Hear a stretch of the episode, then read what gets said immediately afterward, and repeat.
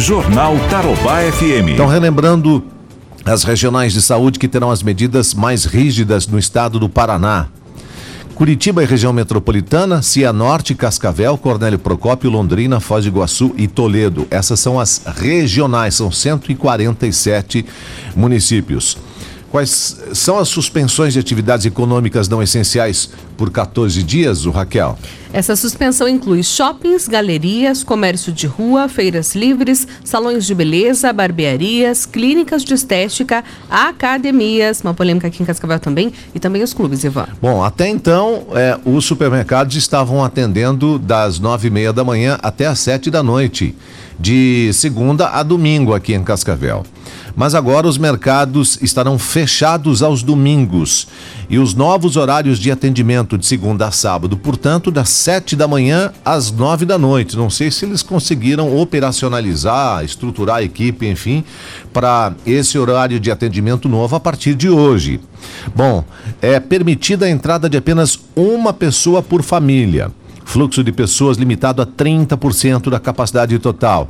Proibida a entrada de crianças menores de 12 anos. Com relação aos restaurantes, eles poderão apenas atender por delivery, drive-thru e também a retirada. Suspensão, portanto, do funcionamento de bares, casas noturnas e similares. Bom, as lojas de conveniências que elas ficam é, é, anexas aos postos de combustível no perímetro urbano da cidade, elas devem estar fechadas. Apenas lojas localizadas em rodovias business poderão continuar funcionando. Com relação às atividades coletivas ao ar livre, assim como já vem acontecendo nos últimos meses aqui em Cascavel, suspensas. Suspensão, portanto, de funcionamento de parques, praças, passeios, academias e demais atividades coletivas. Pois é, depois de muita reivindicação, a prefeitura semana passada flexibilizou o horário de atendimento das academias, por exemplo, e agora fecha tudo de novo o vai vem danado. Reuniões de pessoas devem ser realizadas virtualmente apenas, né? Seja de caráter profissional ou pessoal.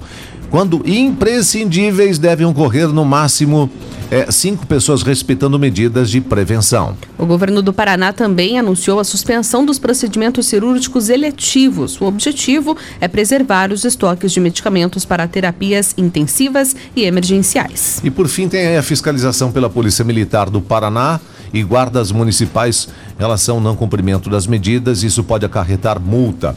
Aí tem gente que me perguntou agora há pouco, tá, mas vai poder trabalhar no escritório, por exemplo? A gente não tem essa informação. Bom, a, a grosso modo, segue-se o primeiro decreto do governo do estado: todo mundo em casa. E um detalhe: os cultos e as missas voltam a estar proibidos ou é, continua do jeito que está, né? Com a capacidade limitada. São informações que ainda a gente não tem, a gente vai apurar e a gente vai atualizar durante a nossa programação. Jornal Tarobá FM.